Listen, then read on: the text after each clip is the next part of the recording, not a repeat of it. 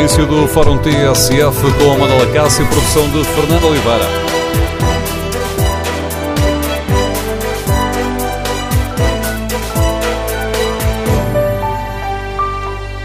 Bom dia, no Fórum TSF de hoje falamos de políticos, de promessas e queremos ouvir a sua opinião. Cumprem ou não cumprem as promessas que fazem depois de chegar ao governo? Porque é que temos uma imagem tão má dos políticos? Queremos ouvir a sua opinião. O número de telefone do Fórum é 808-202-173. 808-202-173. O ponto de partida para, para o debate que hoje aqui fazemos é um estudo do ISCTE, Instituto Universitário de Lisboa, que nos mostra que os governos dos últimos 20 anos, ou seja, desde Guterres a Passos Coelho, cumpriram 60% das promessas eleitorais. No Fórum TSF, queremos ouvir a sua opinião. Olha com surpresa para os dados deste estudo. Porquê é que temos uma imagem tão má dos políticos, se eles até cumprem a maioria das promessas que nos fazem? E como avalia o atual governo? António Costa tem cumprido aquilo que prometeu na campanha? Queremos ouvir a sua opinião. O número de telefone do Fórum é o 808-202-173. 808-202-173. 173. Para participar do debate online, pode escrever a sua opinião no Facebook da TSF e na página da TSF na internet. Como é hábito, há também uma pergunta à qual pode responder em tsf.pt. É o inquérito que fazemos aos nossos ouvintes. António Costa, tem cumprido o que prometeu na campanha? Olhando aqui para os primeiros resultados, 56% dos ouvintes considera que sim, está a cumprir aquilo que prometeu na campanha, 41% acham que não, há 3% sem opinião fechada sobre esta questão. Antes de escutarmos as primeiras opiniões, vamos eh, espreitar as linhas fortes do estudo, que hoje serve ponto de partida para este fórum. São dados que vão contra aquela que é a percepção dos eleitores, Nuno Guedes. Vários estudos têm mostrado que os portugueses estão entre aqueles que na Europa mais dizem que os políticos esquecem o que prometem em campanha. Colocam Portugal numa situação bastante crítica em termos daquilo que é a percepção dos cidadãos sobre o cumprimento das promessas. Eh, digamos que uma larga maioria dos cidadãos entende que normalmente os deputados, os governos, não cumprem as suas promessas eleitorais. Ana Maria Belchior, investigadora do ISCTE, Instituto Universitário de Lisboa, que liderou este estudo, explica que os resultados a que chegaram mostram que os governos portugueses dos últimos 20 anos, de 1995 a 2015, cumpriram perto de 60% das promessas feitas em campanha eleitoral. Aquilo que, que, corre na opinião pública é que os governos, por norma, não cumprem. E nós chegamos a conclusões eh, no sentido oposto. Nas últimas duas décadas, 50% das promessas foram mesmo totalmente cumpridas e 10% aplicadas de forma parcial. Nestas contas, o primeiro governo de Guterres, com 85%, destaca-se no topo da lista. Seguem-se o primeiro mandato de Sócrates, com quase 80%, e apesar da intervenção da Troika, o executivo de Passos Coelho, com 60%. Números que contrariam aquilo que a maioria dos portugueses pensa. O porquê desta divergência não é fácil de perceber, mas Ana Maria Belchior tem algumas hipóteses hipóteses e dá o exemplo das subidas de impostos ou dos cortes de pensões promovidos pelo governo de Passos Coelho. Eu suponho que tem a ver com o facto de algumas das promessas que não são cumpridas serem aquelas que verdadeiramente interessam aos cidadãos há, digamos que, um contágio. Portanto, não há um cumprimento daquilo que é efetivamente importante para os indivíduos. E, portanto, os indivíduos extrapolam que para tudo o resto não há também cumprimento. A análise dos governos portugueses situa-se entre aqueles que têm melhor desempenho em termos de cumprimento de promessas. Naturalmente, nesta análise, os governos que menos cumpriram ficaram a meio da legislatura, o segundo executivo de Guterres, 45%, e os 30% dos dois governos PSD-CDS de Durão Barroso e Santana Lopes. Ora, são estes dados que servem de pano de partida para o debate que hoje fazemos aqui, de ponto de partida, ou de pano de fundo, para o debate que hoje aqui fazemos neste Fórum TSF. Queremos ouvir a sua opinião. Olha com surpresa os dados deste estudo, é um estudo científico feito no ISCTE, Instituto Universitário de Lisboa, um estudo coordenado pela investigadora Ana Maria Belchor, que nos mostra que os governos, desde Guterres até Passos Coelho, cumpriram 60%, fazendo a média, 60% das promessas que fizeram em campanha. Queremos ouvir a sua opinião. Como é que hum, se explica que temos uma opinião tão má dos políticos se isto nos prova que, afinal, até cumprem a maioria das promessas eh, que nos fazem. Ora, o governo António Costa não está ainda neste inquérito, aliás, está ainda uh, no segundo ano de trabalho, mas queremos uh, escutar uma primeira avaliação por parte dos nossos ouvintes. Qual é a convicção uh, que têm? António Costa está ou não a cumprir o que prometeu durante a campanha? O número de telefone do Fórum é 808-202-173. 808-202-173. Iniciamos o debate com a análise política do Paulo Baldaia, o diretor do Diário Notícias, comentador de política nacional da TSF. Bom dia, Paulo. Ficaste dia, surpreendido com estes, com estes dados? Uh, honestamente, não. Uh, não porque, uh, obviamente, como acompanho política há muitos anos, vou percebendo que a maioria das promessas são cumpridas. a questão também não está na quantidade de promessas que são cumpridas. Nós ouvimos na peça do, do, jornalista da TSF, Nuno Guedes, uma explicação que foi dada e que me parece bastante razoável, tem a ver com a qualidade das promessas que não são cumpridas. Ou seja, qualquer pessoa percebe que um político, e isto passou-se, que um político que promete eh, em campanha eleitoral que não vai aumentar impostos, eh, se assim que chega ao governo a primeira coisa que faz é aumentar impostos, eh, isto cria nas pessoas uma ideia de que os políticos não cumprem as promessas, que tem muito pouco a ver com a quantidade de promessas que são feitas em campanha, porque se ele disser e depois cumprir que vai fazer uma rotunda uh, a ligar duas autoestradas, uma estrada com uma rotunda pelo meio, e ele consegue fazer isto, e isto tem pouco significado na vida das pessoas e, portanto, na, na, na, qualidade do discurso político que é feito e que depois é percepcionado pelos eleitores de uma, de uma forma geral. Portanto, a ideia de que os políticos não cumprem tem claramente a ver com a qualidade das promessas que não são cumpridas eh, e com a importância que elas têm na vida das pessoas, face depois à, quantidade de medidas que, de promessas que eles vão cumprindo no mandato, e este estudo mostra eh, que os segundos mandatos eh, têm menos promessas cumpridas que os primeiros e mostra uma outra coisa, por exemplo, no caso do, do, do governo de António Guterres, em que eh, ele cumpre 85% no primeiro mandato e no segundo cai a pique, por uma razão, o segundo mandato também não chegou ao fim, portanto não teve tempo de cumprir eh, uma parte significativa das promessas que tinham a ver com o poder cumprir a legislatura. E deem aspas para o governo de Durão Barroso Santana Lopes, quando os governos não conseguem cumprir uma legislatura, é natural eh, que eh, a percentagem de promessas cumpridas seja, seja menor. mas o que é evidente que as pessoas têm essa ideia negativa das promessas que são cumpridas, porque normalmente aquelas que ficam por cumprir são aquelas que têm mais significado para a vida das pessoas. Mexem com a nossa vida, com o nosso bolso. Aliás, estava a ouvir-te a lembrar-me que uma das medidas de António Costa que mais polémica suscitou depois foi a promessa de acabar com a sobretaxa sobre o IRS, sim, que afinal quando, não acaba para todos. Mas, mas, quando, quando eh, é outra das coisas que tem a ver com o estudo, o estudo, obviamente, que é um estudo científico e de grande trabalho, mas quando chegarmos ao final da legislatura, ou ao final deste ano, eh, com aquilo que está previsto no Governo, eh, quando se for analisar a percentagem de promessas que cumpriu o Governo de António Costa, lá estará que cumpriu a promessa de acabar com a sobretaxa. Mas há uma grande diferença, sabemos nós todos que pagamos sobretaxa, entre prometer que acaba a sobretaxa assim que chegarem ao governo e ela acabar ao fim de dois anos de, de mandato. E é, e é, verdade que já acabou para muita gente, mas também é verdade que há muita gente que ainda vai pagar até o final do ano. Mas quando fizermos as contas às promessas que foram feitas, das duas uma, ou há uma análise muito fina a perceber à vírgula eh, que tipo de promessa que foi feita, neste caso em relação à sobretaxa, e percebemos que não foi cumprida a promessa de acabar com a, a sobretaxa, ou então, quando ela acabar, porque houve tempo para cumprir essa promessa, no fim, nas contas finais, uh, aparecerá que esta é uma promessa cumprida pelo governo de António Costa. E há uma outra dimensão. Será que, sobre a qual gostava de te ouvir, será que no fim avaliamos o governo pelos sacrifícios que nos fez passar e olhamos as promessas que foram feitas que à luz daquilo que eles nos custaram? Olha, é um bom exemplo o governo de José Sócrates, eh, o, governo, o, segundo, o primeiro e o segundo, eh, são governos que cumpriram uma grande percentagem das promessas que fizeram.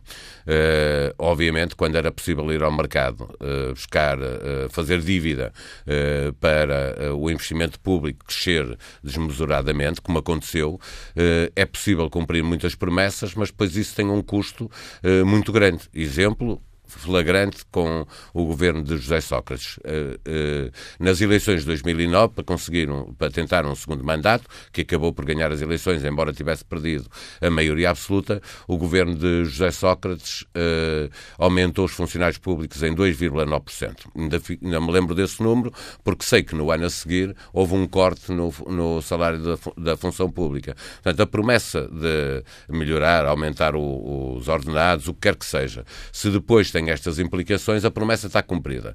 Uh, prometeu que ia aumentar uh, os ordenados da função pública aumentou. Não tinha prometido que a seguir os ia cortar, mas cortou e, portanto, tem implicações. Esta avaliação, que é uh, meramente estatística, também não nos diz, e, os eleitores percepcionam o cumprimento das promessas com base no que acontece eh, no fim de cada mandato, ou seja, se a vida está melhor ou está pior do que estava quando iniciou o governo, eu julgo que isso é muito mais importante para um, um eleitor fazer uma avaliação e decidir o seu voto, não o número de promessas que foram cumpridas, mas se quando entrou um determinado primeiro-ministro a vida estava com um nível qualquer de qualidade de vida e se quando acabou esse primeiro-ministro ou esse mandato eh, a vida está melhor ou está pior.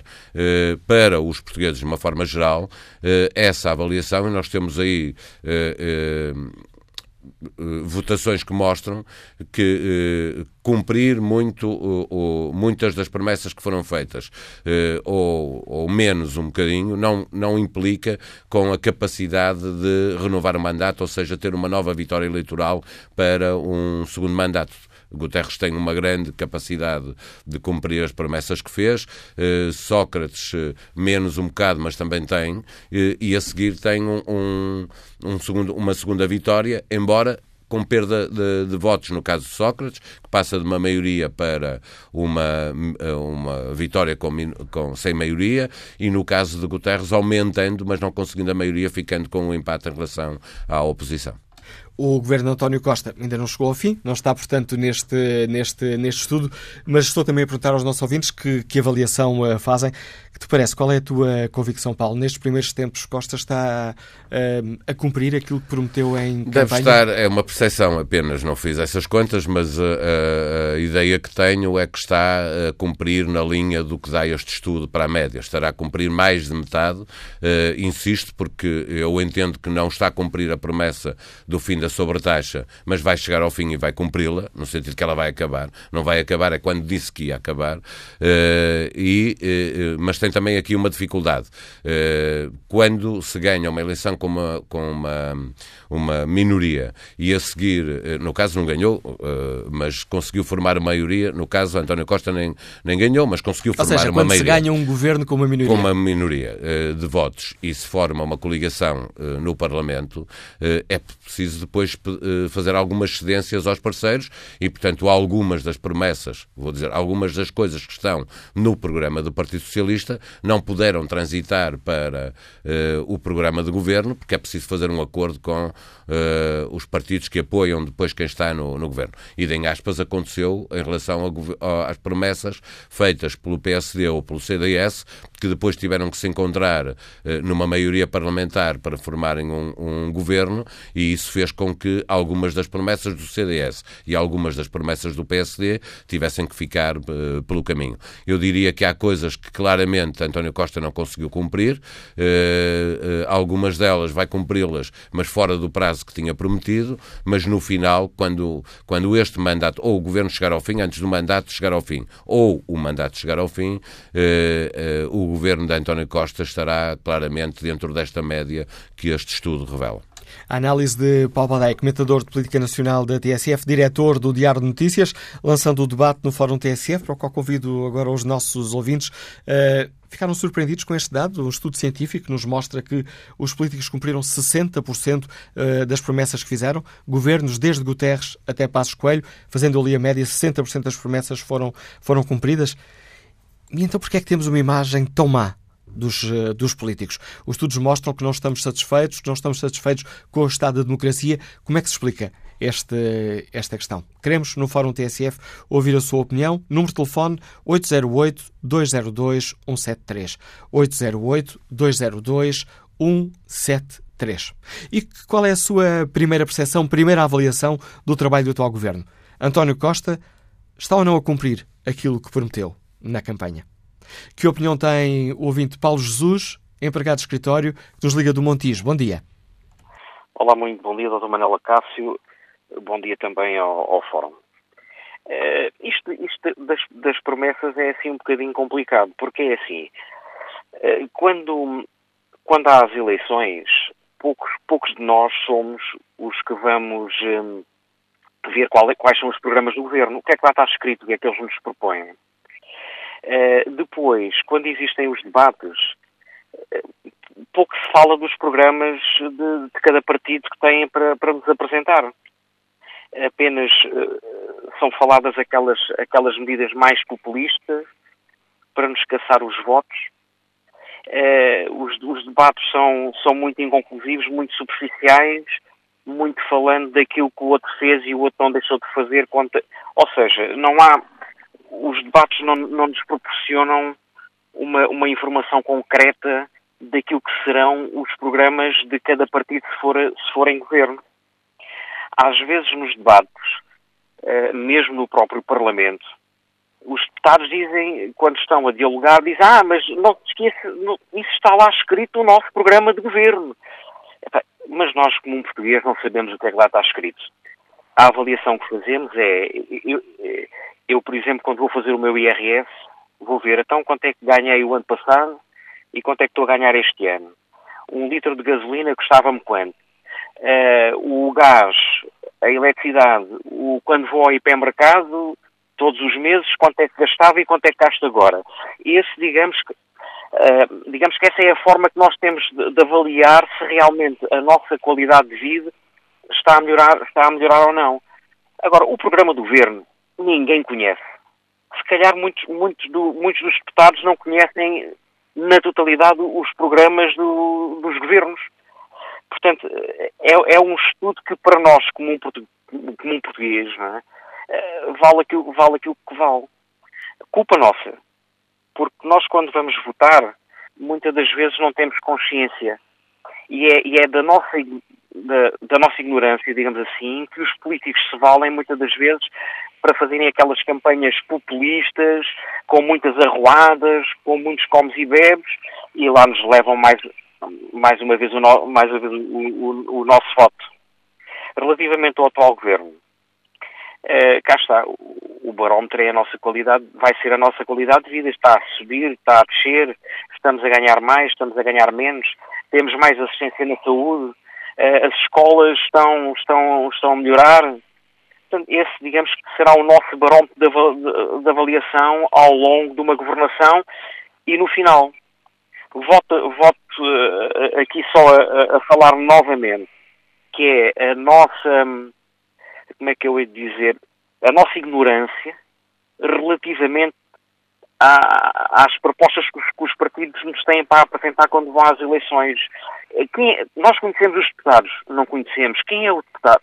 Nós temos que nos preocupar em conhecer quem são as pessoas e a ler aquilo que ele nos tem para apresentar. Eu, por acaso, nas últimas eleições, nas últimas eleições para as autarquias onde voto, eu tentei saber quem eram, os, quem eram os candidatos, o que é que eles tinham para nos propor, para que o meu voto fosse feito em consciência.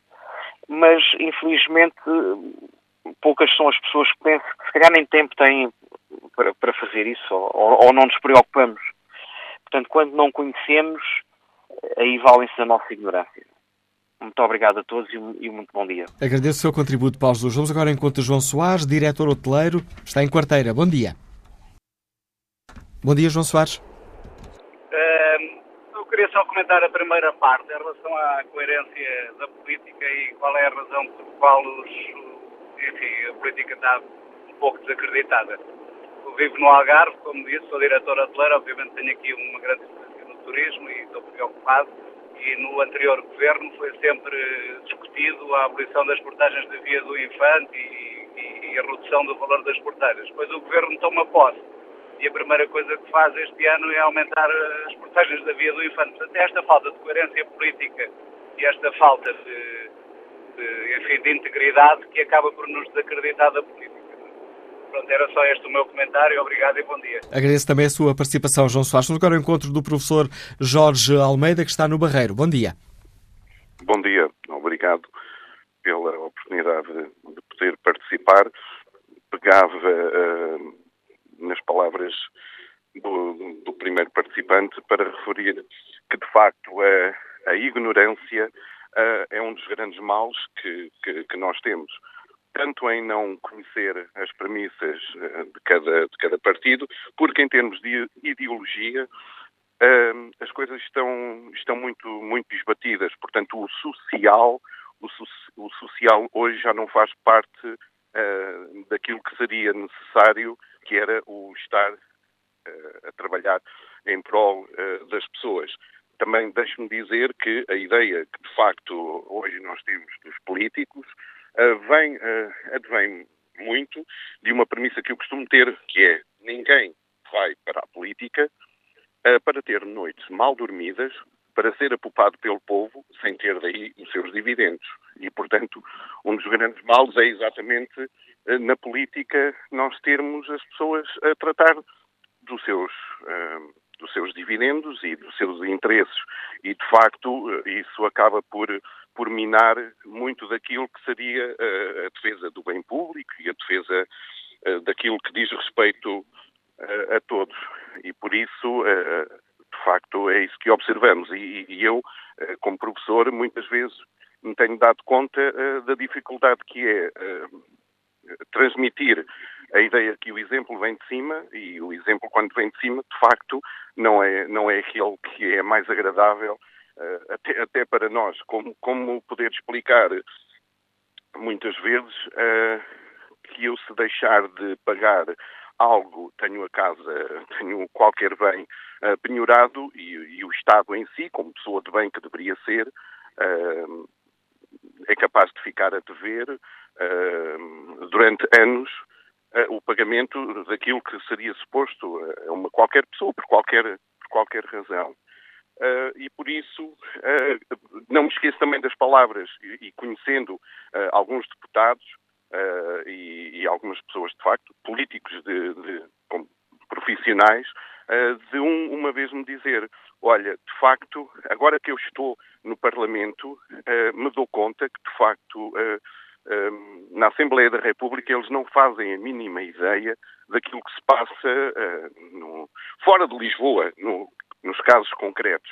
E, e, portanto, quando um próprio deputado me diz isto porque se deu conta disso quando foi a primeira vez para lá, eh, como explicar às pessoas as medidas políticas que cada um eh, quer desenvolver, quando de facto eles não conhecem a realidade daquilo que se passa. Eh, já em relação, de facto, àquilo que, que temos hoje no, no, no governo, de facto, nós levámos com uma tempestade anterior, uh, que, que, neste momento parece um bocadinho mais serena e vamos ver uh, o, o, que aí vem. O que aí vem. Não posso fazer um grande um grande alarido em termos das coisas estarem melhores ou piores, porque depois cada um cada um fala por si, mas os indicadores uh, globais é, é, que nos dizem que, enfim, o barco uh, ainda não se afundou e, vai navegando por águas mais serenas. E era isto que tinha para dizer. Bom dia a todos. Então... Agradeço a sua participação. Jorge Almeida, como é que o designer João Ramos, que nos uh, escuta em Lisboa, avalia esta questão? Bom dia. Bom dia, João Ramos. Não, a ligação parece ter caído. Já retomaremos o contacto com este ouvinte. Vamos agora ao encontro uh, de um dos uh, grandes especialistas portugueses em comunicação. Bom dia, António Cunha Vaz. Bem-vindo ao uh, Fórum TSF. Bom dia. Faz comunicação, já trabalhou com políticos, já ajudou políticos em campanha. Esta questão das promessas e as promessas que se fazem é uma questão importante numa campanha? Eu creio que sim. Uh, campanhas são feitas para responder às ânsias dos cidadãos. O, o, grande desafio, que aliás este estudo ajuda um bocadinho a, a desvendar, se é, se é conseguido cumprir ou não, é, é o desafio de cumprir eh, essas promessas, isto é, de garantir que os cidadãos, quando exercem o seu voto em função de um programa eleitoral em que estão compreendidas umas quantas promessas, veem uh, o seu, o seu, a sua decisão uh, recompensada, entre aspas, por, deixarem, por entregarem o seu voto a um determinado partido. Uh, sem querer entrar aqui em, em pormenores que, que, obviamente, o António Cunha Vaz não, não pode revelar, mas quando fazem eh, reuniões com os políticos, com as lideranças políticos, essas promessas são afinadas com, um, com, os, com o marketing? Deixe-me dizer-lhe duas coisas. A primeira, não há, da parte de quem faz comunicação e marketing, intervenção no conteúdo das decisões políticas. Nós não fazemos política. Os partidos ou os candidatos, quando se trata de candidaturas individuais, têm o seu programa próprio. Uh, e esse programa próprio é depois transmitido para as nossas áreas de intervenção e o que nós fazemos é, é, é tentar ajudar a divulgá-lo melhor para que ele chegue melhor às pessoas, para que as pessoas compreendam, não é? E, e, e assimilem. As campanhas, quando são pensadas pelos políticos, se forem bem pensadas, com tempo, e com, e com alguma ciência, uh, devem ser feitas do seguinte modo. Vou dar, dou um exemplo de um candidato uh, líder de um partido numas eleições legislativas. As necessidades de Trás-os-Montes são diferentes das do Algarve e muito mais diferentes são das grandes cidades como Lisboa e como o Porto. um candidato, quando quer fazer a sua campanha e quer responder às necessidades das pessoas todas do país todo, o que deve fazer é correr o país de cima a baixo. O que deve fazer, deixe-me dizer, e faz, uh, é correr o país de cima a baixo, ouvir as suas estruturas distritais, conselhias, uh, falar com os militantes, ouvir as suas ânsias e incorporar no seu programa todas essas ânsias, ou algumas delas. Todas nunca serão capazes, passíveis de serem incorporadas, mas, todas, mas algumas delas. Uh, e, e, portanto, a partir do momento em que eu, eleitor de Viseu, da Guarda, do Fundão, de Bragança, uh, vejo que depois de ter uma reunião com o líder do meu partido, ou do partido que eu supostamente apoio, uh, vejo que no programa eleitoral dele vêm lá refletidas três ou quatro ideias para as quais eu até contribuí, isto é, que, que num debate que houve no meu distrito, eu até pus essas, coisas em cima da mesa, eu e outras pessoas, meus, meus conhecidos do, do distrito onde eu estou, uh, e essas ideias entram no programa, eu sinto-me identificado com o meu programa eleitoral. E, portanto, aquilo que está em causa é que na primeira volta que, por exemplo, um político faz para recolher ideias, eh, deve eh, transferi-las para o seu programa e quando volta a fazer uma segunda volta já em campanha eleitoral, porque isto, a primeira coisa faz-se em pré-campanha, quando deve levar o programa já com estas ideias incorporadas. Isto é, fideliza o seu, o seu eleitor porque, porque respondeu às suas ânsias. E, portanto, isto faz-se mas faz-se porque, porque as ânsias existem nas populações. Elas têm que ser uh, transmitidas aos políticos, para os políticos depois as incorporem nos programas e, e executem quando estão nos governos ou nas câmaras municipais, etc. E, portanto, a coisa funciona mais ou menos assim. Uh, Permita-me pôr uh, aqui uma imagem, uh, porventura excessiva, mas corrija-me, António Cunha Vaz. No fundo, o vosso trabalho numa campanha é como se fosse uma montra, tem ali não sei quantos produtos, não sei quantas ideias e propostas, e é organizar a montra da melhor forma, pondo em primeiro plano aquilo que, que será mais vendável e deixando naquele cantinho lá mais escuro aquelas, aqueles produtos mais polémicos? É, é, obviamente que, que sem, sem tibiezas, as coisas mais polémicas um programa eleitoral nunca agrada a toda a gente, não é? Viu-se na última eleição hum, a, a, decisão de baixar o IVA da restauração, que foi um compromisso que este governo assumiu uh, e, que tem, e que cumpriu. Uh, portanto, não foi do agrado de outros setores da economia. Uh, as, algumas outras decisões, por exemplo, a decisão de, imaginemos que há uma decisão de aumentar os combustíveis. Esta, esta decisão não, não é agradável para toda a gente. Uh, os, os, impostos sobem na compra de carros, uh, os impostos sobem no tabaco, no álcool. é melhor fazer isto do que pôr impostos nos bens alimentares de primeira necessidade, não é? O, o leite e o pão, etc., são mais necessários do, do, que as outras coisas. As pessoas têm que... Agora, há aqui uma série de pessoas afetadas, que trabalham nestes setores em que, por exemplo, imaginemos que há aumentos de impostos, em que as vendas irão diminuir a, a, a curto prazo, um, pode, pode haver desemprego, pode haver essas coisas todas e, portanto, eh, as medidas eleitorais nunca agradam a toda a gente. As muito boas e mais gerais, da abrangência mais geral, uh, são aquelas que são mais propaladas, não é?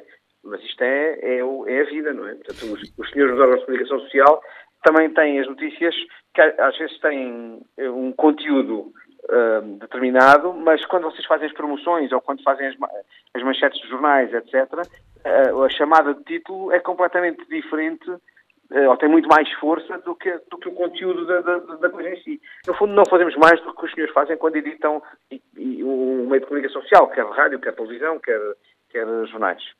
António Cunha Vaz, e quando estamos a falar de, ou de requintaturas do, do mesmo líder partidário, aí porventura a questão será mais uh, uh, complicada, uma das tarefas uh, que, para a qual os políticos pedem ajuda é, epá, não cumprimos aquela promessa e aquela promessa e aquela, como é que justificamos isto ou como é que, ou como é que tentamos dar a volta? Também, também acontece.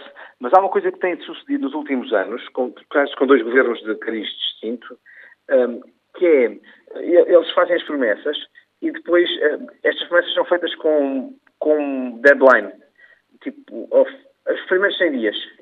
Uh, e durante os primeiros 100 dias vamos fazer isto, isto, isto e aquilo. E, e, de, e de cada, em cada mês uh, se faz o balanço daquilo que foi prometido para os primeiros 100 dias e no final destes primeiros 100 dias uh, tira-se a lista e diz olha, fizemos 90% disto, faltou-nos 10%, mas fizemos outras 10 ou 15 medidas que não tinham sido programadas para os primeiros 100 dias, porque detectámos que elas eram muito mais relevantes do que aquelas que, que, que tínhamos pensado. Um, isto acontece, acontece pedirmos isto. Mas, mas, é cada vez mais, como diz o estudo de, que agora saiu, uh, os políticos têm a preocupação de cumprir com as promessas que deixam no, na campanha, durante a campanha. E que avaliação faz o António Cunha Vaz? Os eleitores também estão mais exigentes? Agora é fácil, se não nos lembrarmos, vamos à internet e pomos uh, Programa Eleitoral uh, PS 2015-2016 e conseguimos conferir. O, sente que os eleitores estão mais, pedem mais contas aos políticos? É, de, eu, enquanto há um afastamento da maioria dos eleitores uh, uh, naquilo que diz respeito ao, eu diria, ao respeito intelectual pelos políticos, há ao mesmo tempo uma aproximação da, do, da exigência do eleitor daquilo que se torna a praxis política uh, quando se assumem funções. Porquê? Porque hoje em dia tudo se sabe. Uh, há muitos anos atrás, há muitos, não, há cinco, o, o grau de conhecimento ou a rapidez com que nós tínhamos conhecimento do que o governo tinha feito ou não tinha feito, e, e, para isso vocês têm contribuído muito, era menor do que é agora. Portanto, aquilo que acontece é que o eleitor sei perfeitamente o que é que o político A, B ou C fez no período que me prometeu fazer, e, e muito mais rapidamente, uh, do que sabia há cinco anos atrás. Isto traz, traz um grau de exigência muito maior. António Cunha Vaz, agradeço o importante contributo que trouxe a esta reflexão que hoje fazemos aqui no Fórum. António Cunha Vaz, da empresa de comunicação Cunha Vaz e Associados, dando-nos aqui um outro olhar sobre a questão que hoje debatemos. Retomamos agora o contacto com o designer João Ramos, que está em Lisboa. Bom dia. Estou sim, bom dia. Olha, eu eventualmente posso não estar a tocar no, no, diretamente no, na questão que levantou. No entanto, eu acho que esta questão. Eu estou a ouvir muito em eco, é normal, não é? Normal não é a palavra certa, mas infelizmente não, está a ser mais habitual, mais habitual do que, do que seria necessário. Peço-lhe desculpa por isso, ainda não conseguimos não resolver mal. esse problema. Sim, sim, não faz mal. Uh, pronto, a questão é que eu acho que depende. A questão, o, que eu tentava, o que eu iria tentar focar era a, a forma como a, a, política hoje é abordada desde o início. É? Parece-me que é, que é aí que está a essência da questão, isto é, o que é que leva as pessoas à política. E o que me parece é que hum, o que tem acontecido é que as pessoas já não vão para a política com preocupações cívicas e, e, de, e, de, ajudar a sociedade e os outros, as pessoas vão para a política, na sua maioria, por questões de ordem de carreira. É? E, portanto, já ninguém, ou muito pouca gente existe na política com uma preocupação social, mas sim de uma forma de construir uma carreira. E isto eu acho que reflete depois de uma forma muito direta na relação como as pessoas refletem a, a, forma de estar. Isto é, há um lado uh, extremamente clubístico, não é? Porque, no fundo, uma, um partido político neste momento será qualquer, qualquer coisa como uma empresa. E, portanto, como uma empresa e fiel a uma empresa, um político neste momento não pode divergir. Ou não deve, ou cai mal nessa situação, não é? Eu, eu, eu, houve uma situação curiosa que uma amiga minha no outro dia estava a falar com ela, estava, ela disse não sei o quê, estávamos a falar de um jornal e ela disse esse jornal é de direita.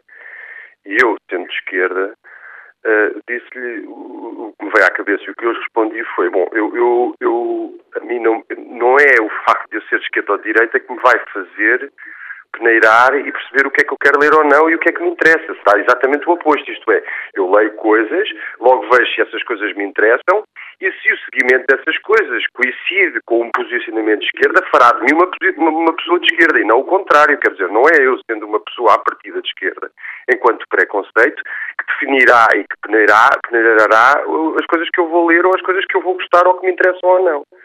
Isto é o que me parece.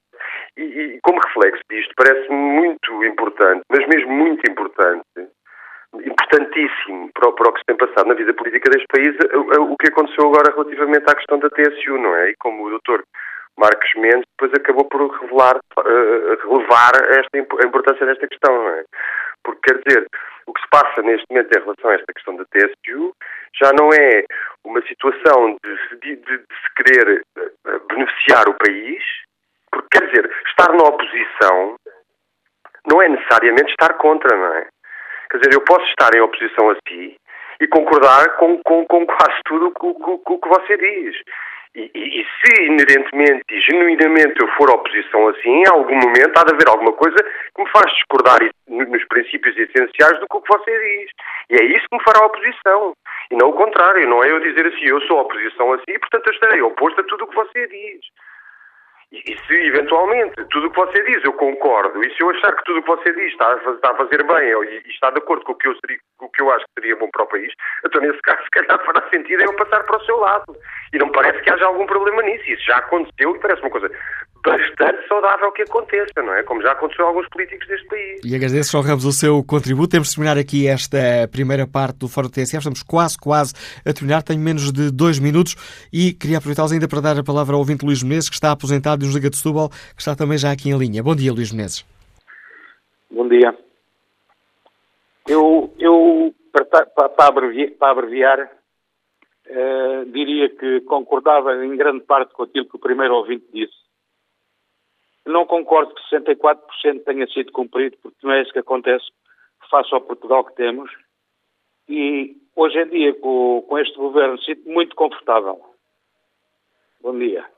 Agradeço a participação e a capacidade de síntese, Luís Menezes. Ainda me dá tempo para espreitar aqui na página da TSF na internet o inquérito que fazemos aos nossos ouvintes. Podem participar ou uh, de viva voz, e para isso tem à disposição o telefone 808-202-173, 808 202 173 ou podem participar online escrevendo a opinião uh, no Facebook ou na página TSF na internet e aí podem responder ao inquérito que eu estava a falar. Uh, hoje perguntamos aos ouvintes se António Costa tem cumprido o que prometeu na campanha.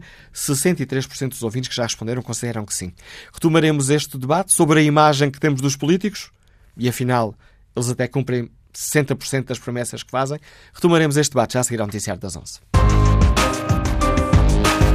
Tudo o que se passa, passa na TSF.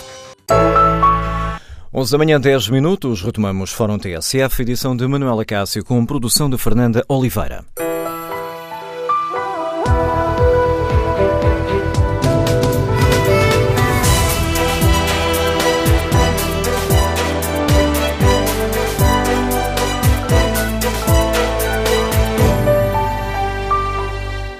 Retomamos o debate no, neste Fórum TSF, onde falamos dos políticos, de promessas e partimos uh, do estudo da investigadora Ana Maria Belchior, do ISCTE, o Instituto Universitário de Lisboa, que estudou a fundo os programas uh, eleitorais e depois o que é que os governos cumpriram uh, ao longo do seu mandato e chegou à conclusão que nos últimos 20 anos, ou seja, desde Guterres até Passos Coelho, Feitas as contas, os governos cumpriram 60% das eh, promessas eleitorais.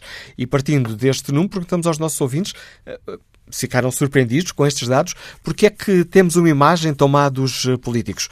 Será que somos nós que exigimos demasiado ou são os governantes que depois não cumprem algumas das promessas que consideramos essenciais? Queremos ouvir a opinião dos nossos ouvintes. Para já, retomamos este debate com um contributo de um político muito experiente que participou, fez, fez parte deste do governo que mais promessas cumpriu. Foi o primeiro governo de António Guterres. Bom dia, Sr. João Cravinho. Bem-vindo ao Fórum TSF. Era Ministro do Planeamento, do Equipamento, Planeamento e Administração do, do Território. Quando os senhores estão reunidos nas reuniões do Conselho de Ministros, esta questão das promessas que fizeram é um tema de, é um tema de conversa? Deixe-me que lhe diga a minha experiência. É? Creio que o mais importante de tudo sucedeu ainda antes de o Governo estar plenamente aprovado na Assembleia da República. Está a referir-se é... aqui a este Governo Guterres, ao primeiro Governo Guterres. Exato, exato. Eu refiro à minha experiência, não, é? não, não, não falarei de outros casos sobre os quais posso ter ou não ter impressões, mas não tenho conhecimento direto. Ora bem, uh, o, que é, o, que, o que é foi, o que, do meu ponto de vista foi extremamente importante, foi a preparação do próprio programa de governo, que uh, foi feita com muito cuidado em função de, da promessa eleitoral que tinha sido feita muito recentemente e na qual uh, se baseou a votação do eleitorado. Quer dizer, o cuidado posto pelo Primeiro-Ministro e pelos ministros na elaboração do próprio programa de governo é o primeiro grande passo, porque se não houver esse cuidado extremo, se não houver essa preocupação, se não houver esse sentido de responsabilidade, depois uh, vem o turbilhão da política e as coisas são mais difíceis de acertar. Não é? Isso é o primeiro ponto. O segundo ponto, na minha experiência, foi uh, da orientação do próprio Primeiro-Ministro no sentido de ter uh, trocas de impressões, conversas regulares em Conselho de Ministros, uh, lembrar sempre a promessa eleitoral e aquilo que o governo estava estava a fazer. É? Em conversas bilaterais, no, cada um no seu domínio, cada ministro no seu domínio, ou em conjunto em apreciações uh, de Conselho de Ministros a propósito disto ou daquilo, e sobretudo através daquelas reuniões periódicas uh, que são, digamos, como que retiros do próprio governo para uh, se autorrefletir não é? Isso é o segundo ponto. O terceiro ponto é uma característica deste governo, que era um governo minoritário, não é? Como disse. Ora bem, isso dá uma grande disciplina. E, sendo um governo minoritário, eh, os ministros, o governo, têm perfeitamente consciência de que eh, poderá ser derrubado a qualquer momento, não é? Se, de facto, o seu clima, eh, o, o seu cotação, digamos assim, o modo como é visto pelo eleitorado for através de sondagens ou de outros modos de auscultação começar a fraquejar, a oposição não perdoa e aproveita esse momento, esses momentos ou esse clima de fraqueza que o governo venha a gerar eh, para provocar novas eleições na ideia de que se vão aproveitar disso, como é normal, isto é política, não é? Portanto, nós tínhamos uma noção muito perfeita. Quer dizer, enquanto o governo tivesse um clima de aprovação genérico, isto é, enquanto estivesse a cumprir é, no, aos olhos do próprio eleitorado, quer dizer, o governo subsistiria. E foi assim que o governo chegou até ao fim do seu mandato, fez os quatro anos integrais, apesar de ser minoritário, e em todo esse período nunca houve a ameaça sequer de uh, uma movimentação na Assembleia da República que uh, derrubasse o governo. São é estes três fatores conjugados que fizeram com que se procurasse cumprir o mais possível, não é, na minha opinião. É curioso isso que diz, porque numa primeira avaliação podíamos pensar, bom, um governo minoritário tem que fazer acordos à direita, à esquerda, ao centro, enfim, tem que, tem que fazer pela vida no Parlamento, tem que negociar e essa negociação permanente pode levar a esquecer as promessas que foi fazendo. Bem pelo contrário, um governo minoritário como aquele que, eu vivi é um governo que sabe que tem de governar bem. E bem o que é? Bem, é ter uma aprovação razoável da opinião pública, uh, dos diversos sectores, digamos, importantes na vida cívica e na vida política nacional, na vida económica, uh, de acordo com o que, qual é o estalão de medida, de acordo com aquilo que o eleitorado já tinha, de certo modo, sufragado através das promessas que foram confirmadas em votos, chamemos assim. Ora bem, é esta ideia de que enquanto governarmos bem, isto governarmos bem entre aspas, não é?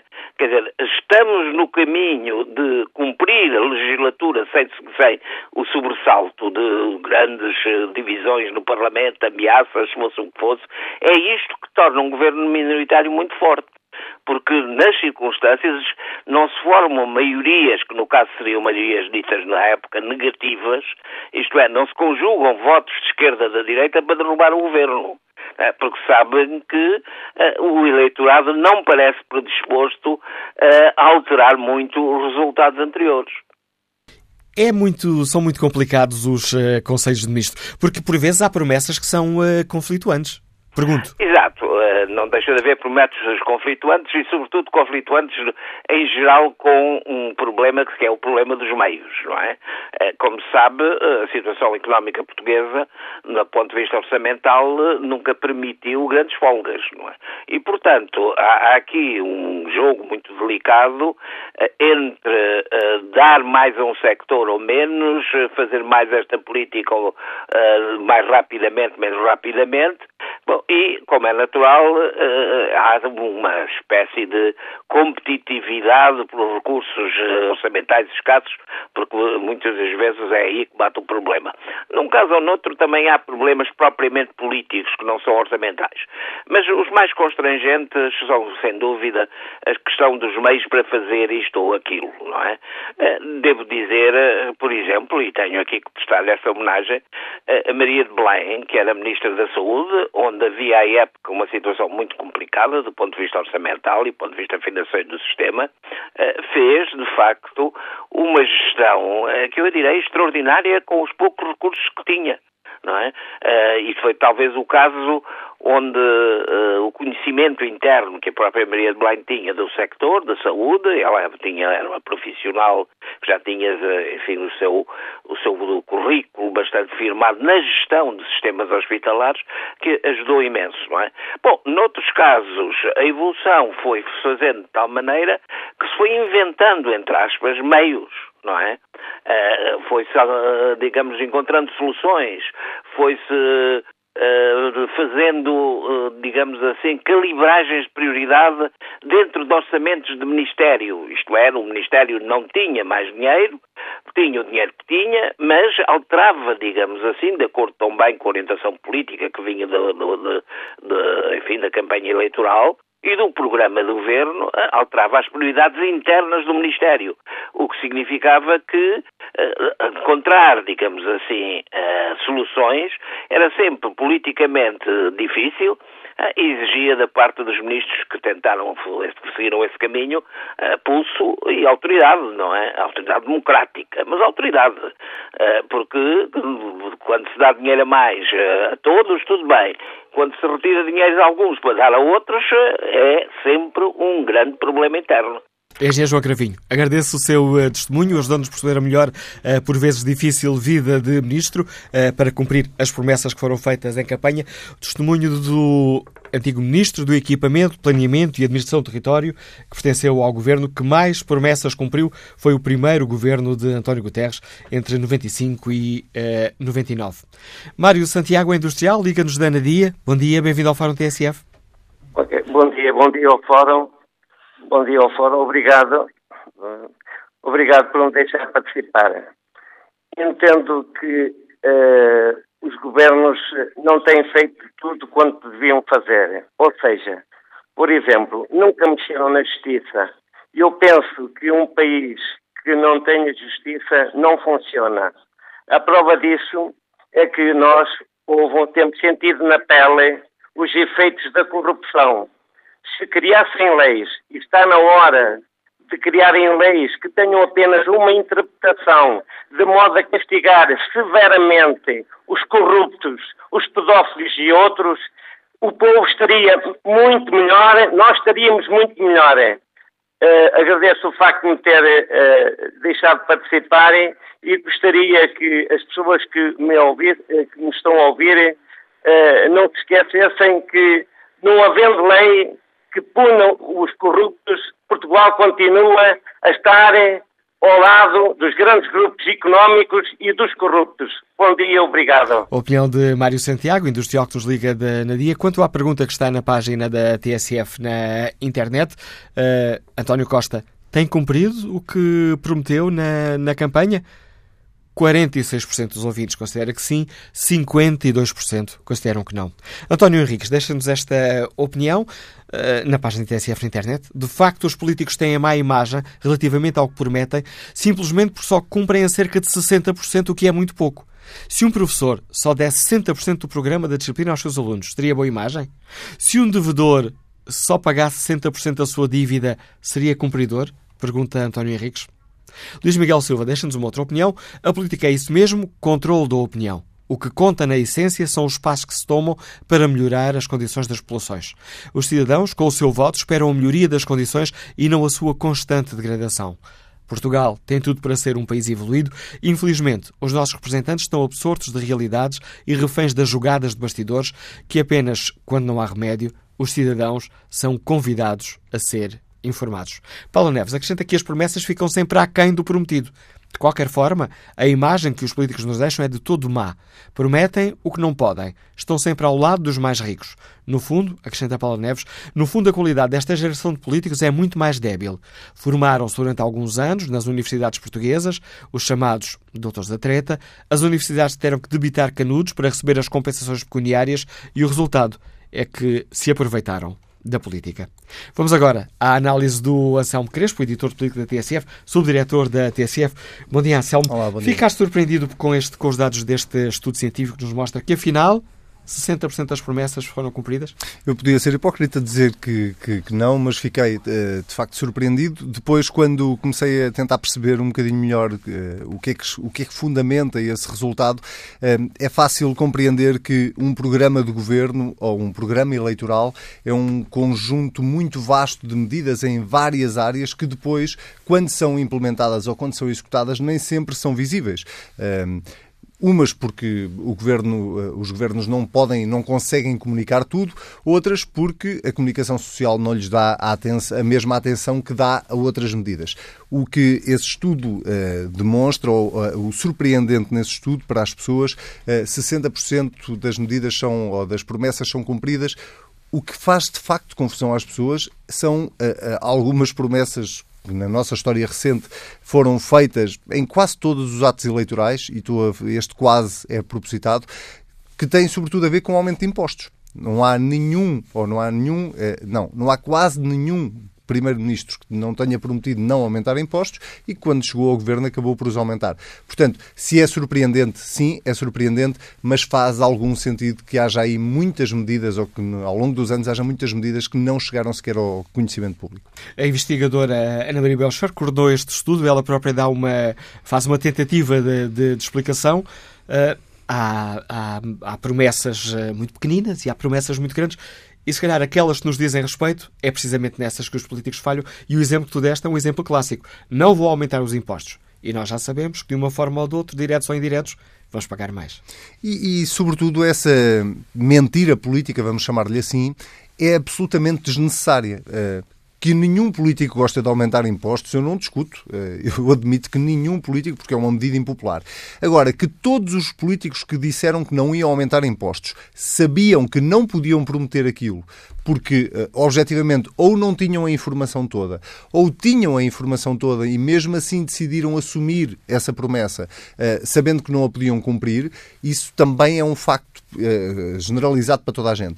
E, portanto, se me permites, vou, só contar aqui uma, uma pequena história que é real, só não vou dizer o nome dos, dos protagonistas. Há um, um senhor que foi primeiro-ministro deste país que, antes de o ser, pediu para reunir com um conjunto de figuras da sociedade portuguesa, economistas, pessoas ligadas à justiça, pessoas ligadas às mais variadas áreas. E quando, quando reuniu com, com um economista muito conhecido em Portugal, uh, perguntou-lhe uh, o que é que eu tenho que o que é que eu tenho que fazer ou o que é que eu tenho que dizer às pessoas do ponto de vista da, da, situação económica do país. E ele disse-lhe, olha, tenho que... mas isto foi só para termos noção, estamos a falar há, há já vários anos.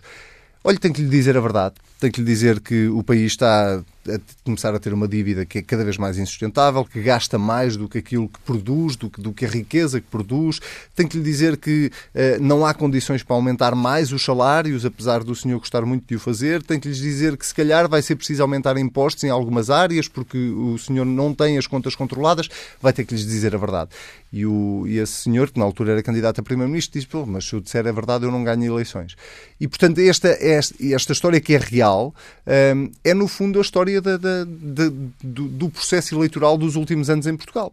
Uh, com uma exceção, eu há pouco dizia quase, uh, e não me querendo antecipar à tua próxima pergunta, que é de facto uh, este último governo, pelo menos até agora. É, este governo, em tua opinião, estamos aqui numa primeira percepção, está no segundo ano, está pelo menos a cumprir aquilo que, que foi prometendo? Até agora está. Eu acho que é impossível. Enfim, já cumpriu tudo. Não, não cumpriu tudo. Também ainda só tem uh, pouco mais de um ano de, de legislatura. Uh, mas é inegável que António Costa, em pouco mais de um ano, já conseguiu cumprir mais coisas do que alguns governos em quatro. Uh, pelo menos daquilo que prometeu. A reposição de rendimentos. Teve ajustes, as medidas. Claro que tiveram ajustes eh, e concordamos ou não concordamos das, com as medidas, isso é outra discussão. Agora, que ele está a cumprir com aquilo que prometeu, eu parece-me isso bastante evidente, pelo menos para, para toda a gente. Se isto que ele está a cumprir é sustentável depois a médio prazo e ele não vai ter que reverter algumas das suas próprias reversões, é outra discussão, se calhar fica para outro fórum. Uh, mas eu acho que é inegável que até agora António Costa conseguiu prometer muito, conseguiu cumprir muito mais do que alguém imaginou que ele ia conseguir cumprir num ano. Há pouco falaste da mentira política. Eu lembrei-me de um artigo que li há uns dias no, no Público, que citava uma investigadora norte-americana, Ruth Grant, uh, esteve num colóquio na Universidade do Minho falando da mentira e da hipocrisia na política e na vida moral, e ela dizia que a mentira dos políticos está a mudar e nós ainda não aprendemos a lidar com isso. Ela citava citava o caso do, do Trump nestas eleições, mas não apenas, dizia de antes, quando um político era apanhado a mentir, ficava um bocado envergonhado e às vezes até se demitia. Agora, lida bem com isso, mantém aquilo que disse, volta a repetir aquilo que disse. Ele depois aí citava o exemplo de Trump, eh, que quando era muito visível que tinha mentido, dizia, não me levem muito à letra. Sentes que estamos aqui confrontados com uma, com uma nova dimensão do jogo político com que ainda não sabemos lidar?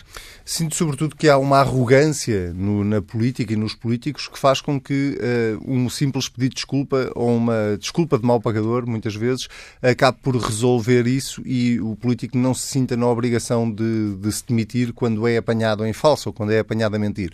Uh, e essa arrogância é uma coisa muito preocupante, porque se, por um lado, nós, comunicação social, temos um papel muito importante nessa, nesse processo. O, o, nosso papel é exatamente confirmar e uh, tentar cruzar a informação e se apanharmos alguém falso é denunciar isso, mas depois há um papel da sociedade também é muito importante. Há uma pressão que a própria sociedade pode fazer e, de, e que eu acho que hoje em dia faz muito menos porque está cada vez mais desligada uh, do, do, do, poder político e cada vez mais desligada da forma de, da participação democrática que, que era suposto ter. E isso nota-se em tudo. Nota-se no consumo de notícias, nota-se no consumo de, na compra de jornais, no consumo de rádio, no consumo de televisão uh, e depois nota-se também na participação cívica que nós uh, vemos é cada vez menor em Portugal. Portugal. E isso é de facto preocupante, mas faz também com que os políticos achem que têm uma margem de manobra muito maior do que aquela que tinham, se calhar, há uns anos. Análise do Anselmo Crespo, diretor da TSF, editor de política da TSF, ajudando-nos também aqui a analisar esta questão. Ponto de partida para este Fórum TSF, um estudo feito pelo ISCTE, Instituto Universitário de Lisboa, eh, que olhou as promessas que foram feitas e depois com, uh, conferiu com aquelas que foram cumpridas nos governos dos últimos 20 anos, ou seja, desde Guterres até Passos Coelho, e concluiu que os governos cumpriram pelo menos 60% das uh, promessas. A próxima participante no debate do Fórum TSF já foi aqui referida há pouco pelo engenheiro João Cravinho, é Maria de Belém Roseira foi Ministra da Saúde desse governo de Guterres, que foi o campeão das uh, promessas cumpridas, cumpriu completamente 75% das uh, promessas uh, que fez. a doutora Maria de Belém Roseira, bem-vinda ao Fórum TSF, foi Muito Ministra obrigada. da Saúde, uma pasta muito complicada, onde raramente há dinheiro para as exigências. Quando foi para o governo, sentiam essa obrigação de cumprir aquilo que tinha sido prometido? Com certeza era uma questão de honra, aliás, se as pessoas bem se lembram.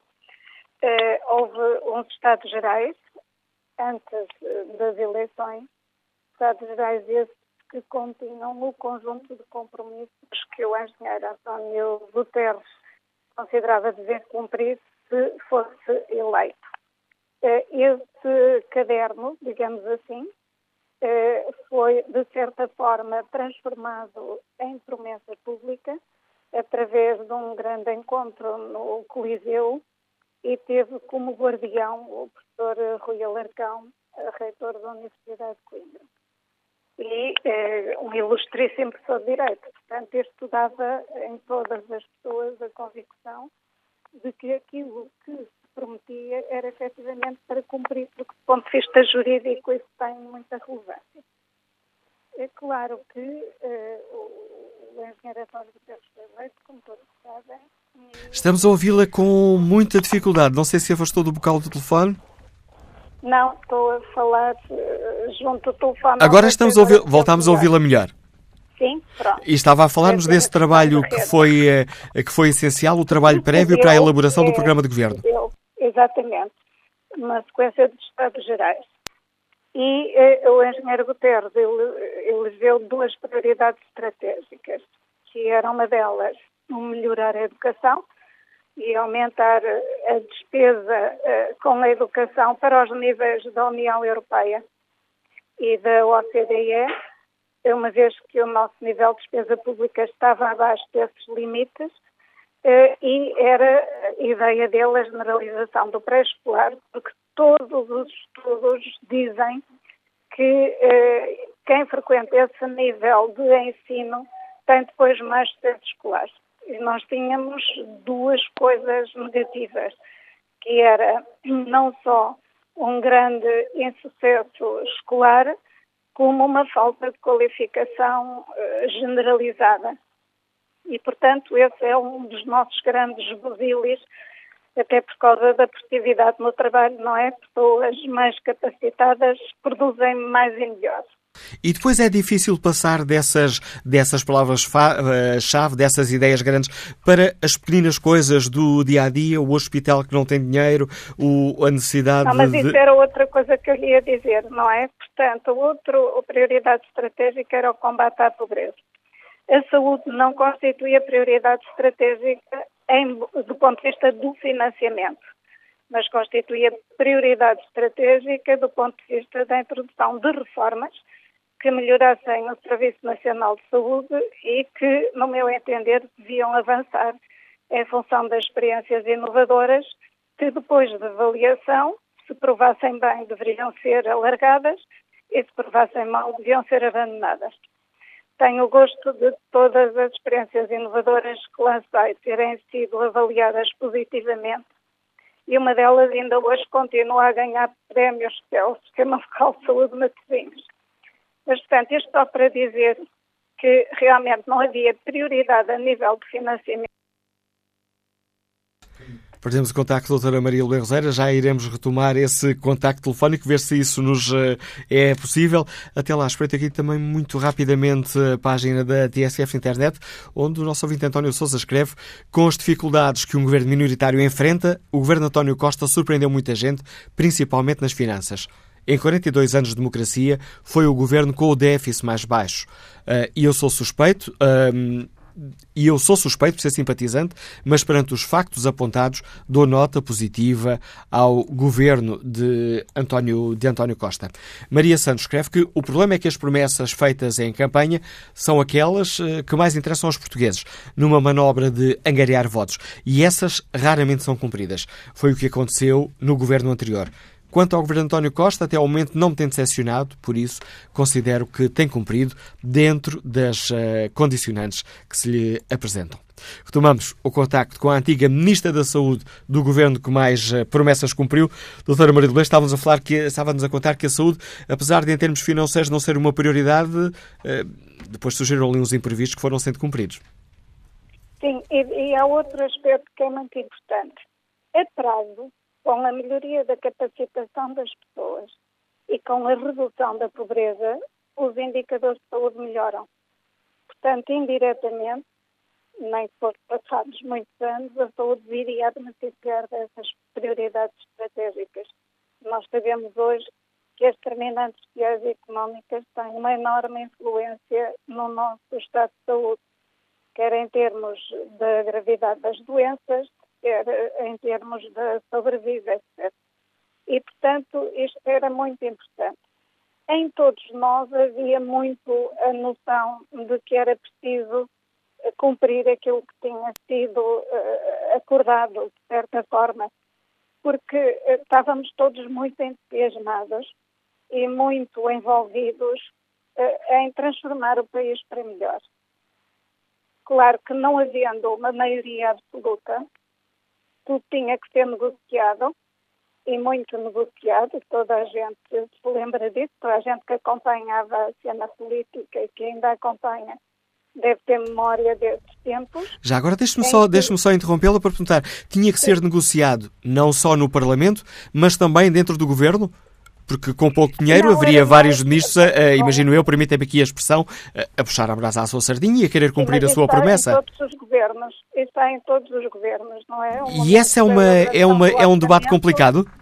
Dentro de um Conselho de Ministros? Nós, nós éramos todos muito educados e, como sabem, o engenheiro Guterres era uma pessoa extraordinariamente sensível, era e é, e muito inteligente, e, portanto, conseguia fazer uh, as pazes entre as pessoas, não é que não houvesse pazes, mas realmente tentar obter o máximo denominador comum para que a governação fosse uma governação sucedida em termos dos resultados pretendidos, que era eh, modernizar o país, eh, dar mais condições e melhores condições sociais e económicas às pessoas e aproximarmos eh, dos nossos parceiros mais desenvolvidos, porque esse tem que ser o nosso grande objetivo. E, esse, e o, o engenheiro António Guterres chegou a fazer um papel quase, imagino, como irá fazer agora secretário-geral da ONU, a gerir ali interesses conflituantes, ou Sim, não chegámos a esse ponto? Mas também devo dizer-lhe uma coisa. Uh, o ministro das Finanças do primeiro governo era o professor Sousa Franco, que era também uma pessoa absolutamente extraordinária do ponto de vista da sua capacidade, do seu envolvimento, da sua energia e da sua sensibilidade. Neste... Lembro-me bem que ele próprio concordava comigo sobre o subfinanciamento da saúde e os dois fizemos um despacho para que fosse avaliado esse nível de subfinanciamento. Relatório que só ficou pronto no fim do primeiro governo.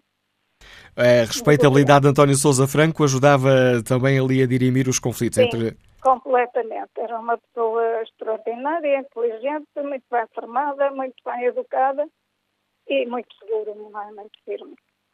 Nesse, nesse governo de, de António uh, Guterres, que aliás tinha António Costa, o atual Primeiro-Ministro, como Ministro dos Assuntos, dos assuntos uh, parlamentares. E depois da Justiça. E depois da Justiça. E depois da Justiça?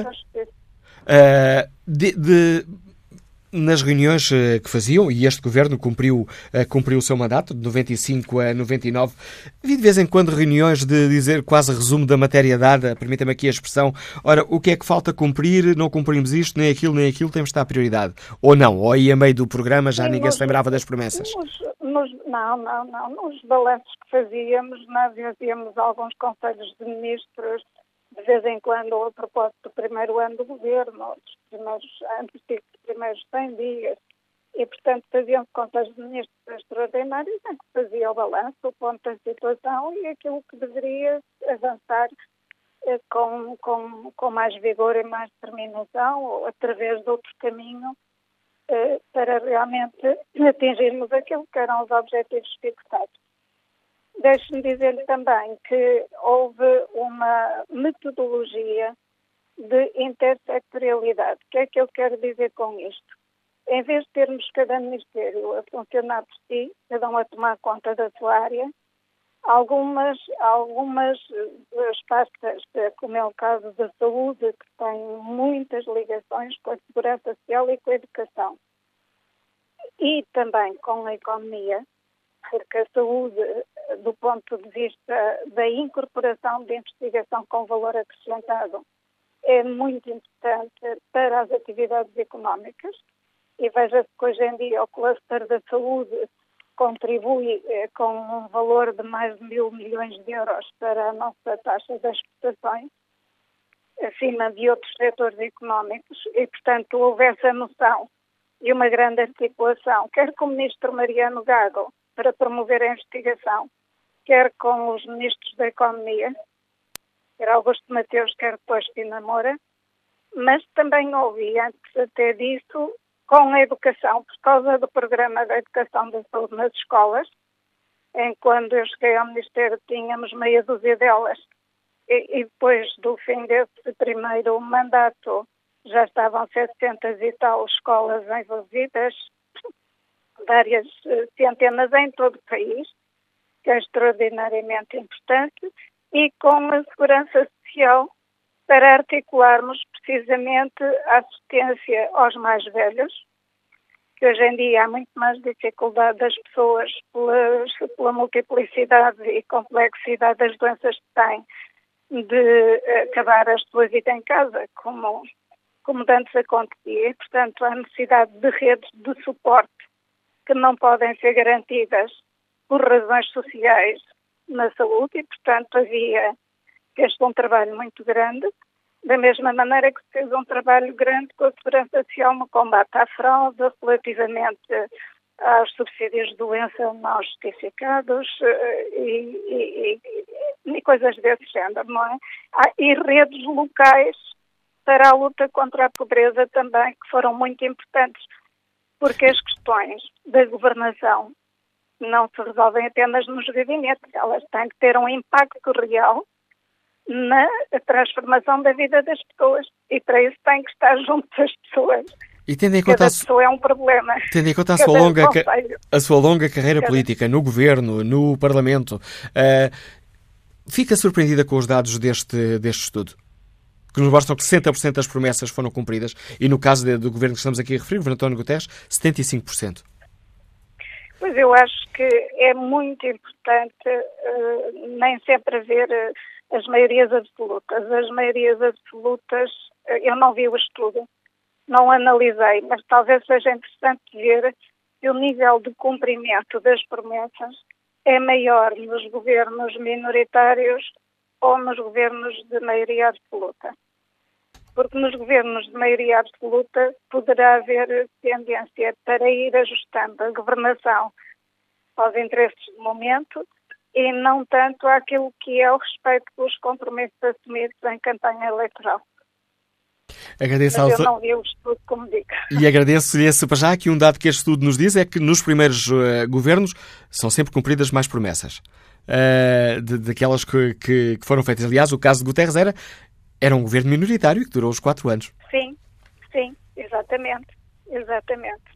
Doutora Maria de Belém, agradeço o contributo que trouxe a este fórum a TSF. A Maria de Belém Rosário, que foi Ministra da Saúde do primeiro governo de António Guterres, aquele que mais promessas uh, cumpriu. Retomamos a opinião dos nossos ouvintes. Vamos ao encontro do engenheiro Carlos Fernandes, que está em Sintra. Bom dia. Bom dia, como está? Bom dia, auditório. Olha, a, primeira nota que eu gostava de sublinhar era felicitar a, a Universidade, neste caso IXPE, na, por, por ter elaborado e investido neste esforço, neste estudo, nesta, nesta notícia, nesta leitura sobre as metas e objetivos de governos. Não gosto muito da palavra promessa, isto tem uma religiosidade e, e interior que tem outra, outro domínio. Metas e objetivos. E o escrutínio, de facto, é, é o grande instrumento do regime democrático. O regime democrático oferece a oportunidade de qualquer decisão e processo ser, ser escrutinado. É o escrutínio. E por isso a universidade ganha um certo músculo e qualidade institucional quando avalia metas e objetivos de governo e, e dá a conhecer. Aquela questão que vocês colocam sobre a percepção que a opinião pública, que as pessoas, as populações, os cidadãos, etc., têm sobre metas e objetivos do governo, sobre o seu grau de cumprimento, tem a ver também com a qualidade da mediação, julgo eu. A, a comunicação social tem aí uma grande responsabilidade. Os atores e agentes políticos têm uma grande responsabilidade no, no permanente escrutínio sobre os processos de decisão e dar a conhecer em substância e com rigor o processo de decisão. Essa mediação é muito importante. Quando isto se torna um circo, a percepção da opinião pública é distorcida e a qualidade da democracia fragiliza-se. É, é, um, é um aspecto que eu gostava de, de, dar, de dar nota. É, é, uma, é uma oportunidade muito interessante esta que o XP eh, desenvolveu. Evidentemente que o grau de cumprimento de metas e objetivos é muito, está muito condicionado por circunstâncias e contextos, por razões internas e externas. Nem sempre um governo decente pode cumprir metas e objetivos que foi, por esta ou por aquela razão, teve dificuldades acrescidas com as quais não contava, mas o, o, o que é importante sublinhar, na minha, na minha leitura, é a importância do escrutínio. Por exemplo, o sistema bancário e financeiro em Portugal não foi objeto de escrutínio. Resultado, arrebentaram sete ou oito bancos, ou seis, ou quatro, ou cinco. É absolutamente indiferente, estamos todos a pagar isso, porque as decisões permanentes, persistentes e sistemáticas do sistema financeiro, do sistema bancário, não foi sujeito a escrutínio. E o regime democrático é, sobretudo, a oferta e a oportunidade de escrutínio. É uma democracia muito recente, a nossa, portanto, tem um escrutínio muito frágil, instituições fragilizadas, ainda em construção. E, e é sempre bonito e interessante perceber que uma universidade, uma faculdade, no caso, uh, cresceu em músculo institucional, cresceu em qualidade. Oferece à opinião pública e publicada a oportunidade de refletir de um ou outro modo o grau de cumprimento de metas e objetivos dos governos, quaisquer que sejam os governos. E agradeço também, Carlos, portanto, o seu contributo para este Fórum TSF. Vamos agora ao encontro do empresário Herda Prestrelo, nos Liga de Lisboa. Bom dia. É Erlander, senhor doutor hum, Bem, Manuel Acácio, como está? Peço-lhe desculpa e agradeço não a correção. Não tem nada que pedir desculpa. Eu só tenho que agradecer é a boa vontade vossa. Eu tenho um grande apreço e um respeito enorme pelo senhor engenheiro Guterres. Mas não nos esqueçamos, ao contrário do que disse a senhora doutora Maria de Belém, que quando o, quando o senhor engenheiro António Guterres saiu do governo, foi ele próprio, ele de moto próprio, que veio para a televisão eh, eh, eh, afirmar que iria apresentar a sua imediata demissão ou, ou então Presidente da República porque o país estava num pântano. Por outro lado, quais foram as grandes bandeiras, a principal bandeira do, do, do atual Primeiro-Ministro, que não foi não foi colocado pelo povo. Ele perdeu as eleições e lá conseguiu arranjar aquela coisa de, de geringonça e tem gerido o país. Mas tem gerido o país ao contrário da sua grande bandeira nas eleições legislativas, que era eu não aumento um único imposto. Palavra dada, palavra honrada. Palavras do senhor Dr. António Costa. Afinal, todos os dias, não é exagero da minha parte, e o senhor sabe perfeitamente, todos os dias há um aumento dos impostos. Ainda agora, com a minha, a minha reforma que eu recebi agora do mês de janeiro, há dias, eh, não sendo uma reforma principesca, dá para eu viver. Pois ele tirou-me metade do, do, do subsídio de Natal e deu-me 15 euros, 15 cêntimos, aliás 15 cêntimos. Por outro lado, não nos esqueçamos aquilo que quem substituiu o senhor engenheiro António Guterres foi o senhor doutor Durão Barroso. Quais foram as primeiras palavras que ele veio dizer em público? O país está de tanga. Era verdade. Depois foi substituído pelo engenheiro Guterres. O engenheiro, o, pelo, pelo, um, pelo senhor engenheiro Sócrates. José Sócrates. O que é que ele veio dizer quando se, quando, quando se, quando se demitiu? Que estava num precipício, que estávamos na bancarrota e que não podia realmente governar mais do que aquilo que tinha feito. Só fez as janeiras, aliás. Portanto, é evidente que quando o senhor convidou a senhora doutora eh, Maria de Belém, ela, como boa socialista que se preza, não ia falar mal do, do seu partido. Eu também fui socialista durante muitos anos. E agora não acredito, muito menos o Sr. António Costa, que está farto de roubar. Roubou-me no IRS, roubou-me agora na reforma e a muitos, Estamos a entrar naquela... formatos com quem eu tenho falado, ao nível da minha, da minha reforma, que tem um nível da minha, da minha reforma sensivelmente, todos se queixam que estão a ser roubados. Erlander Pastrelo, o empresário que nos liga de uh, Lisboa.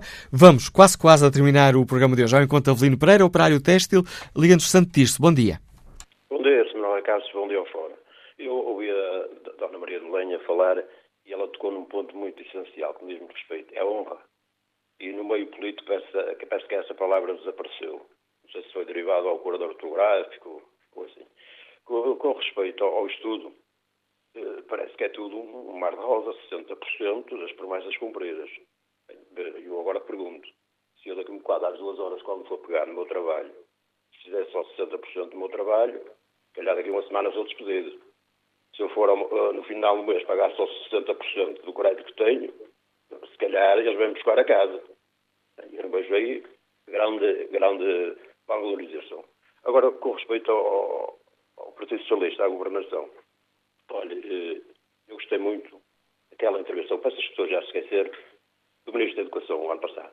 Houve aí muitas guerras, muitas bandeiras na rua, e havia de haver mais ministros como estes, combater os lobos deste país. Porque hoje, eu sou pobre. Há 38 anos, quando comecei a trabalhar, era pobre. E, e se calhar continuarei a ser pobre enquanto não, os governos defenderem só os poderes económicos. É preciso repartir a riqueza neste país. E o primeiro-ministro anterior dizia assim: há partidos que, eu, que, que, pensam que eu tenho que acabar com os ricos. Eu gostava era de acabar com os pobres. Pois, mas olha, ainda ontem vi na RTP3 que no ano de 2016 há mais 1.339 ricos em Portugal. Agora eu pergunto: palavra dada, palavra honrada? No final deste mandato veremos. E é com esta opinião de Avelino Pereira que nos de Santo Tirso chegamos ao fim deste Fórum TSF. Espreito aqui muito rapidamente a participação dos ouvintes no debate online. Fernando Cleto escreve, embora com algumas manobras de contra-sucionismo, lá se vai cumprindo o programa do Governo, pese embora o facto de se dar com uma mão e ninguém querer que se equilibre o orçamento, retirando com outra. Raul Soares diz: parem de enganar o povo, o país está de tanga, nunca devemos tanto dinheiro, olhem bem para os juros da dívida pública, para a saúde, para a educação. Vivemos à custa do dinheiro da União Europeia, a indústria está de rastros e tudo isto por culpa das promessas dos políticos. Segundo Indo Santos, diz que se olharmos à dificuldade que este governo tem para andar, já que precisa das moletas do PCP e do Bloco de Esquerda, tem cumprido razoavelmente e contribuiu bastante para a média dos 60%. Já não se pode dizer o mesmo no anterior governo do PSD e do CDS, que não cumpriu nada do que prometeu com o agravamento de fazer tudo ao contrário. Quanto ao inquérito que está em tsf.pt, perguntamos aos nossos ouvintes se António Costa tem cumprido o que prometeu na campanha. Os resultados têm dado aqui muito equilibrados, com um sobe e 10 permanente. Resultados neste momento: 50% dos ouvintes consideram que António Costa tem cumprido o que prometeu na campanha, 49% consideram que não.